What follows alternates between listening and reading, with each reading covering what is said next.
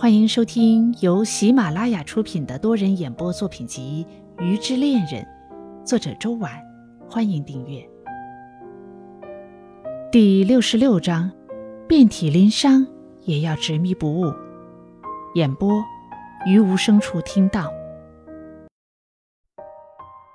在爱情里边，总有人很盲目，自己受到伤害了，就算明知道忍让和坚持都是不对的。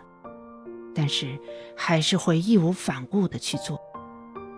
现在都市人的生活压力越来越大，很多人需要一个发泄的渠道，或者是发泄的方式，好让自己在日常工作生活中活得更像一个正常人。过大的生活压力很容易让一个人的心理产生扭曲的状态，有时候这个当事人自己本身。也不知道，这次的分享牵扯到一点点所谓的家庭暴力。女主人公 Y 小姐是一名图书编辑，工作性质决定了不需要跟别人过多的交流，这也是她男朋友看重的一点。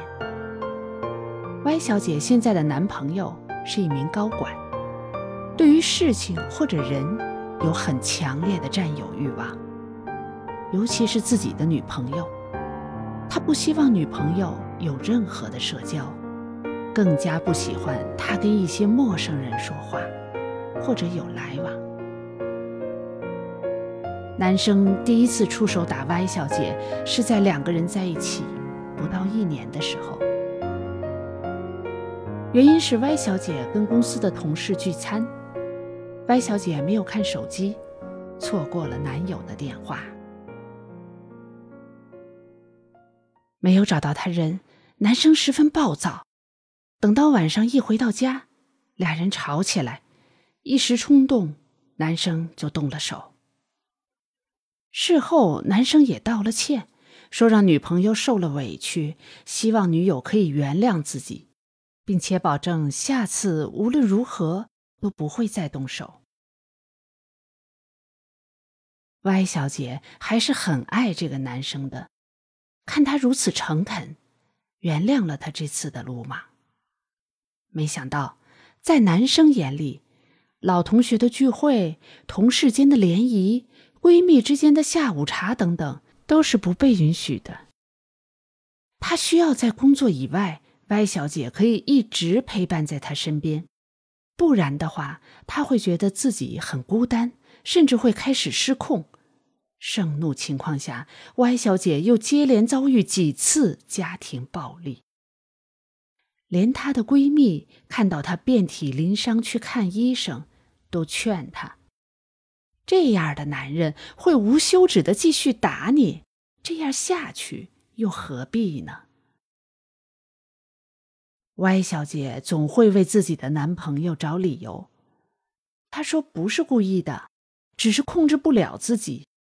而在内心里，其实男朋友还是爱着自己的。Y 小姐没有离开，这似乎给了男生鼓励，更加剧了对女朋友的控制。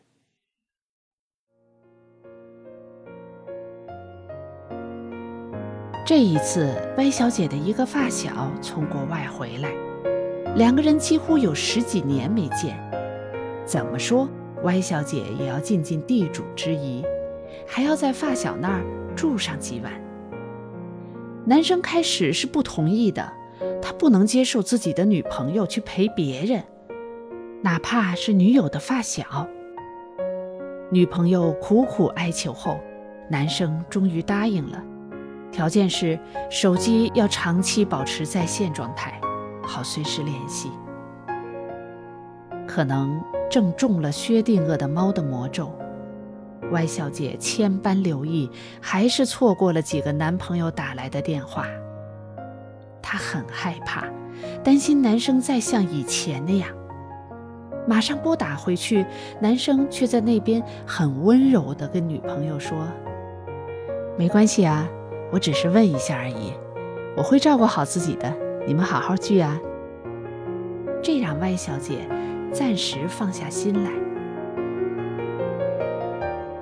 五天之后，一把发小送走，歪小姐就迫不及待地回了家，准备给男朋友一个小惊喜。进了家门，歪小姐吓了一跳，沙发上的抱枕以及房间里面的枕头，没有一个是完好的，都被人用剪刀剪得碎碎的，里面的海绵掉得满地都是。歪小姐以为发生了什么事儿，马上打电话给自己的男朋友。男生惊讶女友的不告而归，后来又解释道：“这个是他情绪发泄的一种方式，希望女朋友可以体谅。”